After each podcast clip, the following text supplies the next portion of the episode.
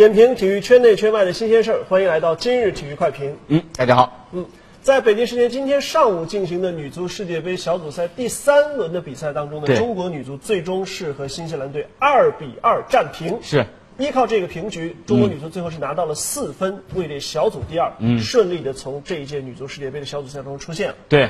呃，不容易啊。呃，说不容易呢，其实我们回头看看历史啊，整个的中国女足只要参加这个女足世界杯决赛圈小组赛，只要参加过六届，全部是小组出线。所以说，小组出线对于中国玫瑰来讲，这件事情并不是很难的一件事情。对，是打平就出线这件事情，对于中国男足来说，那就是噩梦，那就是绕不过去的魔咒。但是对于中国姑娘来说，好像这就是轻而易举。看来打平出线还得靠中国姑娘啊。啊，那倒是。嗯，呃，打平就出现，呃，打平就出现，往往会遇上麻烦的是男足的事。咱们中国女足呢，这个问题一没怎么遇到。哎，对对对。呃，但是你之前说，呃，过往的中国女足每一届世界杯都出现过，但是不要忘了，其实我们在上一届世界杯是根本连决赛圈都没有进。对对。当时是有一个很大的一个落差的。是的。那么，所以这一届重返世界杯本身对中国女足来说已经是一个。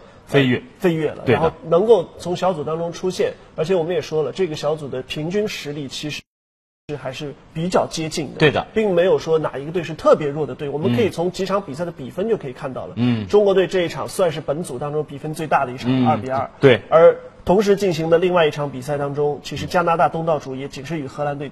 踢了一比一，对。啊，之前还有过零比零这样的比分，是的。也就是说，这个组的实力确实是比较接近的，是的。那么中国队呢，在这场比赛当中，我觉得一方面啊，这个姑娘们这个在落后一球的情况下，能够翻回来，而且反超，是。最终呢，虽然没能够保住保住这个胜果，但是平局的结果已经足够好了。另一方面呢，这场比赛有一个呃非常大的看点，就是。主帅郝伟在比赛的最后时刻呢，嗯，涉嫌对对方的球员在掷边线球的时候有一个干扰性的是举动，对，导致了裁判给他一张红牌。嗯，呃，这个判罚的本身呢，已经引起了一些争议。嗯，后来这个新西兰主帅还拒绝跟郝伟握手，嗯，就这个争议就更加扩大。是是是。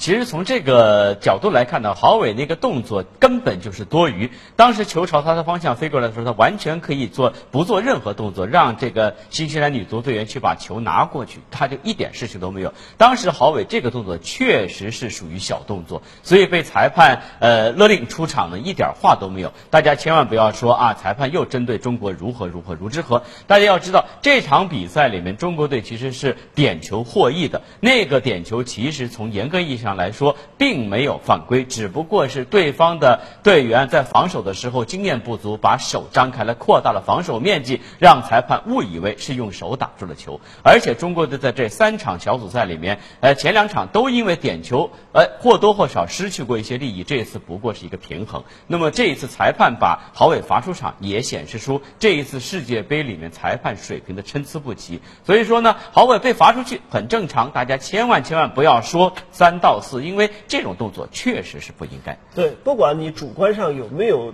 呃主这个意愿要去干扰比赛，但是你客观上确实阻挠了对方队员 在掷边线球。是的，是的。呃，这个说的更那个点儿，人家都说你是骚扰行为，当然这个有点过了啊。对对。呃，但事实上呢，呃，只要是你对比赛确确实实起到了一个干扰，裁判是可以把你罚下去。是的，这本身没什么可说的。对。但是呢，我觉得国内的舆论呢有一点过，什么呢？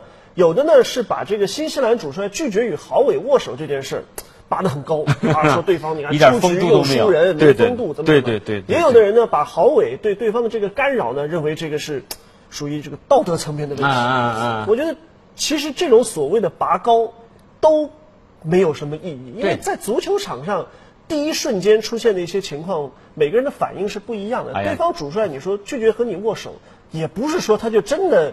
呃，可能那一瞬间他觉得很生气，但事后他也道歉了，是是，对吧？你包括郝伟那个举动，我相信也是脑子一热。但是呢，你说他一定是故意怎么怎么地，要要使坏心眼，没没必要吧？对，其实如果大家多看英超的话，在英超赛场场边各种各样的小动作多了去了。就呃，任何的裁呃主主帅都希望自己的球队能够在整场比赛里面获得更多的收益。所以说，大家可以看得到，温格和穆里尼奥差点大打出手。所以这种情况只是情绪或者是某时候的这个脑子一热，千万千万不要把把自己放在这个所谓的道德制高点来斥责任何行为。如果把你放在那个位置，你能做得更好吗？非常难说。嗯，就是是吧？呃，那么这场比赛呢，关于这些口水的事情呢，接下去反正还会继续发酵。也就是这么回事。对中国队来说，有实际影响的呢，就是在接下去这个呃十六进八的比赛当中啊，呃，郝伟将不能坐在场边指挥比赛。对这个呢，可能会对球队带来一定的影响，是比较大的损失了。但是我觉得，对于中国女足来说呢，现在已经以这个 A 组第二的身份进入到了十六强。而接下来在这个十六强赛当中，将要面对的对手会是 C 组的第二名。现在看起来呢，C 组，日本、瑞士、喀麦隆、厄瓜多尔，日本队两战两胜，最后一战对阵小组实力最弱的厄瓜多尔，不出意外，日本一定是小组第一了。对，九分出线。那么瑞士和喀麦隆各积三分，在明天早上的比赛当中，他们两个谁赢谁就是小组第二，铁保出线。呃，如果打平的话，瑞士是小组第二。那也就是说，中国女足将要面对这两个队当中的一支球队。是我个人觉得。只要发挥正常，就是打出最近两场比赛的水准的话，嗯嗯通过十六强赛进入八强是很有机会的。呃，我也非常同意你的观点。嗯。呃，现在我们看中国女足整个三场比赛的表现，可以清晰的看到一个上升的轨迹。郝伟对于球员的竞技状态的调试，目前来说还是非常的清晰。第一场比赛其实大概只发挥出了六成的功力，到了第三场，由于新西兰的超水平发挥，也激发出了中国姑娘的斗志。整场比赛中国，姑娘发挥的水平大概在七到八成以上。所以说，接下来进入淘汰赛一战定江山的比赛里面，如果中国姑娘能够不断的让自己的状态再往上升的话，哎，这样的比赛可能十六进八应该问题不大。关键的难度可能是在八进四里面了。嗯，呃，十六进八我们说了，不管是瑞士还是喀麦隆队的，整体实力上，嗯，呃，至少瑞士队可能稍需强一些，但是呢，瑞士队。呃，也不见得比荷兰啊，比这个新西兰可能实力更高，其实差不太多的水准。对对，中国队发挥正常的是有机会赢的。是的。但是再往前走呢，可能就要碰到的是，B 组第一，嗯，那是德国队，对，已经出来了。那么德国队不管对我相信，呃，A、C、D 组的哪一个第三，我相信德国队晋级八强问题不大。那么中国队一旦遇上德国队呢，我觉得确实咱们的实力差一大块。啊，对，这个呢，咱就。不要做过多的这个这个打打肿脸充胖子没有意义，对吧？能够进八强，我觉得已经很好了。呃，我个人觉得这场比赛能够进到十六强，嗯，已经完成任务了。是，呃，那么对于中国女足来说呢，接下去的几场比赛其实要做好的一些事情，我们也发现，其实通过这场比赛，感觉上面中国女足其实体能上跟对手相比是有一些欠缺的。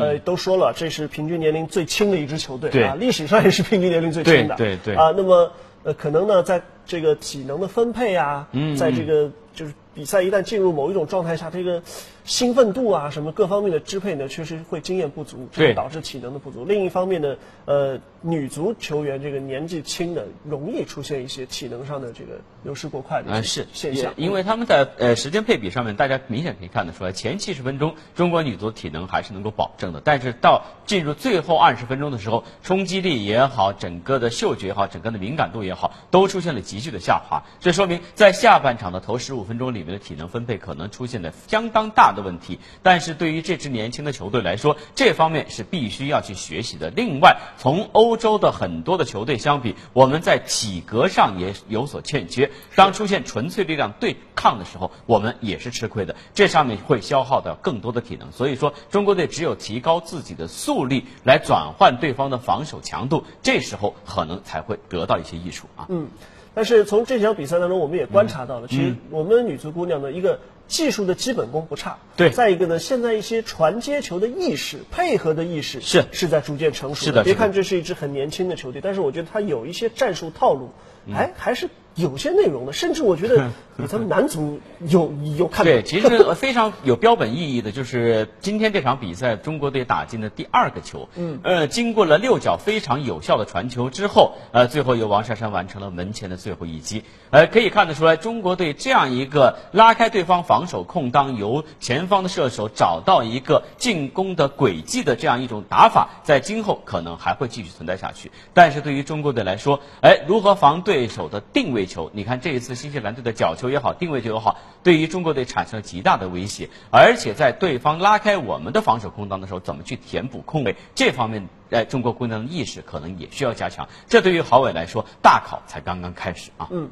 呃，这支中国女足我觉得挺有意思的一件事情，就是几位立功的主将，嗯，都姓王好像啊，这个今天进球的两个王珊珊、王丽丝，对，都姓王，然后主力门将王菲，对，这场比赛表现也是挺突出的，对吧？对对。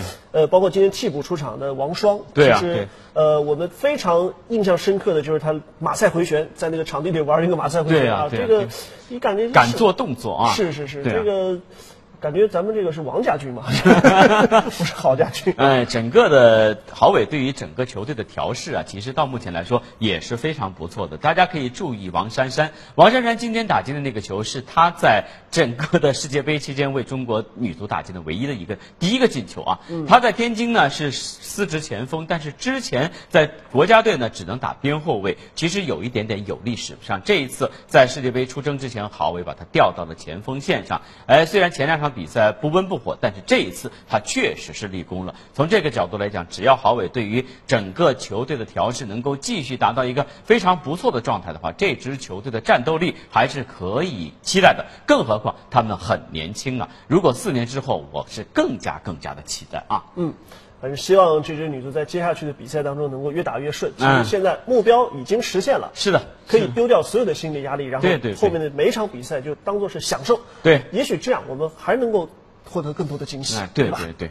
嗯，好的，还有一点时间呢，咱们得留个话题，就是这个欧洲的这个转会窗，包括咱们二次转会当中的一些重要的消息啊。这个今天皇马传出的一个大新闻，说是一个是要出八千万的欧元的高价要去买博格巴，嗯啊，再一个呢，说是要强挖德赫亚。对，出价只有一千多万欧元，白菜价，这个这个有点不讲理啊，对对对，呃，只只能说这个银河战舰的掌舵人弗伦蒂诺是非常非常有生意头脑的一个角色，呃，他对于博格巴的追逐其实和之前对于贝尔或者对于西罗的追逐是一样的，他一定要拿下全世界在目前来说最炙手可热的球星，以维持这支球队最受关注的程度。不管战绩如何，最起码在赛季初的转会市场，他们一定要力压。他们的死敌巴萨一头，那么对于这个德赫亚呢，他就是想，哎，有便宜不占那才奇怪呢。但是，呃，弗洛内诺这个时候可能有一点忽视了，其实曼联和皇马之间的关系还是相当不错的。曼联为皇马也输送了不少的球员，这个时候为了一个区区德赫亚，呃，大概只差三千万欧元左右的一个差价来说的话，呃呃，伤了感情确实是不太妙。要知道，德赫亚加盟曼联的时候是大概在一千八百万欧元，经过这两年的打磨，他。绝绝对是不值不止这个价钱。那么，如果真的把曼联惹急了，死摁在板凳上啊，让德赫亚枯坐一年板凳，明年。